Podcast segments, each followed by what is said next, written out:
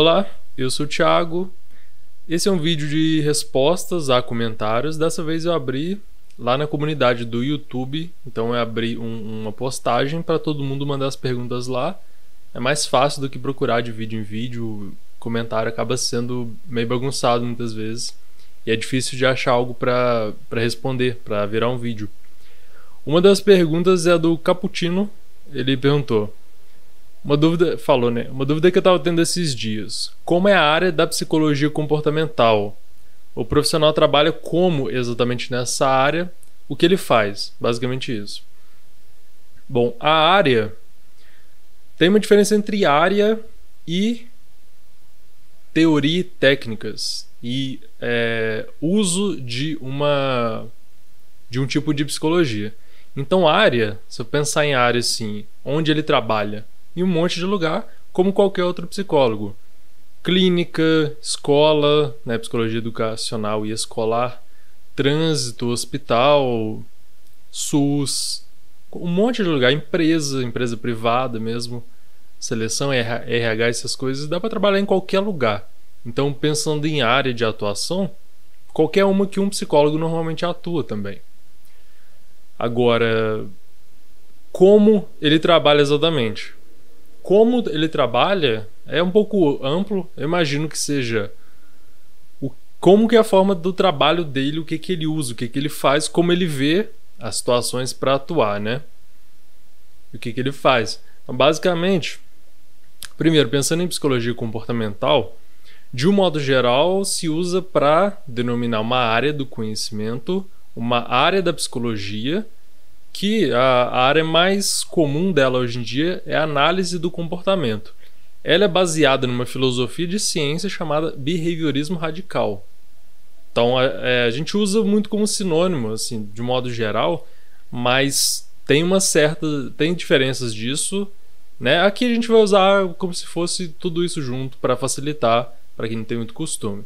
Também porque o pessoal da psicologia comportamental, muita gente tem um, uma preciosidade, um preciosismo com conceitos, com definições, que por um lado é bom, né, para a ciência isso é ótimo, você definir, operacionalizar, mas no, na conversa assim dificulta um pouco ter que definir cada coisa.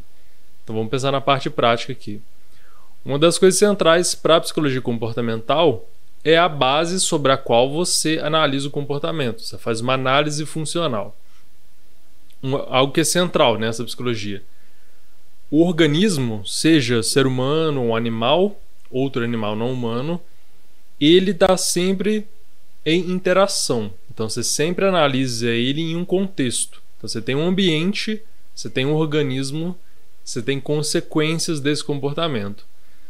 Tenho vídeos já sobre dois, duas formas de aprendizagem que são centrais nesse tipo de psicologia, que são o condicionamento respondente clássico ou pavloviano e o condicionamento operante.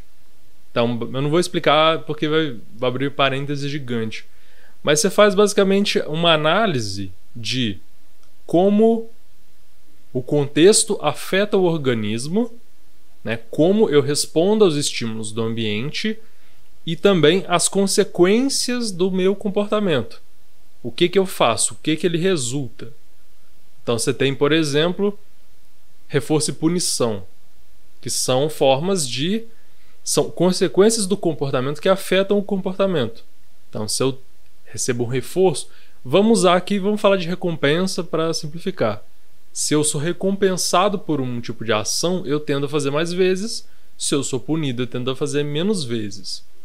Então, uma coisa que eu gosto da psicologia comportamental é essa precisão também na análise.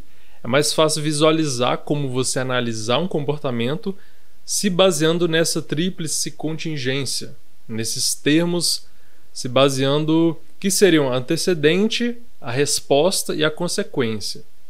Né? Então você tem um, um, estímulo ambiental, você tem um, o que a gente chama de comportamento, no, no, na análise do comportamento tem outro sentido, mas é estímulo, ação, vamos pensar assim, uh, como que o organismo responde, o que, que ele faz, e uma consequência. Então isso tudo está envolvido no comportamento, no que o comportamento resulta no, no que retroage sobre ele e como que isso faz o, o que que a pessoa faz a partir desse contexto, dessa relação entre esses termos. É, então, basicamente, assim, se você for não for da área, não entender da área, muitas vezes você não vai perceber que isso está acontecendo, que um psicólogo comportamental está fazendo isso, porque ele não vai, não precisa necessariamente te falar. Então, por exemplo, você tem uma situação de pensar em psicoterapia, que é o mais comum. A pessoa reclama de ah, quando meu marido chega em casa, eu fico mal-humorada e aí eu brigo com ele. Então, o psicólogo comportamental pode te ajudar com isso. Ele pode, muitas vezes acontece, de ele te explicar como funciona todo esse mecanismo que eu estou esboçando aqui, mas ele pode entender que o contexto é seu marido chegar em casa. Isso tem uma resposta no seu, em você, que é você ficar de mau humor. E você briga com ele porque, enfim, por causa dessas circunstâncias. Então isso tudo tem motivos para ser, que são mais profundos e tem variáveis envolvidas aí. De uma forma simples, você vai avaliar o comportamento assim. Você tem que observar também a história de vida da pessoa e outros componentes. Essa é a parte de análise mas você tem a parte de modificação do comportamento, que é você de forma de forma superficial, assim, a minha explicação é você manipular variáveis e manipular contingências. Então, por exemplo, se em certa situação eu faço alguma coisa sempre, como eu tenho como mudar essa situação para mudar o que, que eu faço? Se eu faço tal coisa e tem uma consequência, tem como eu mudar o que eu faço para mudar essa consequência? Então você está mexendo nas variáveis, nessas, nesses termos, e você está modificando o comportamento assim. Então, por exemplo, é, sempre que eu falo de, de certa forma com alguma pessoa, ela me critica. Então eu tenho uma ação e tenho uma consequência. O que é que eu posso mexer nisso aí? Posso talvez não falar com ela? Eu tiro essa consequência, porque ela não vai me responder se eu não falei com ela. Posso falar de outro jeito?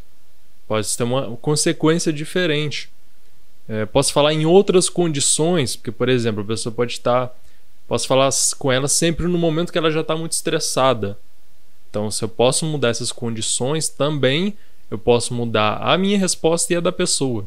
Né? Posso, na verdade, eu posso é, manipular, manipular entre aspas, é, as condições para que eu consiga o, a resposta, essa consequência em um outro momento sob circunstâncias diferentes, num ambiente diferente.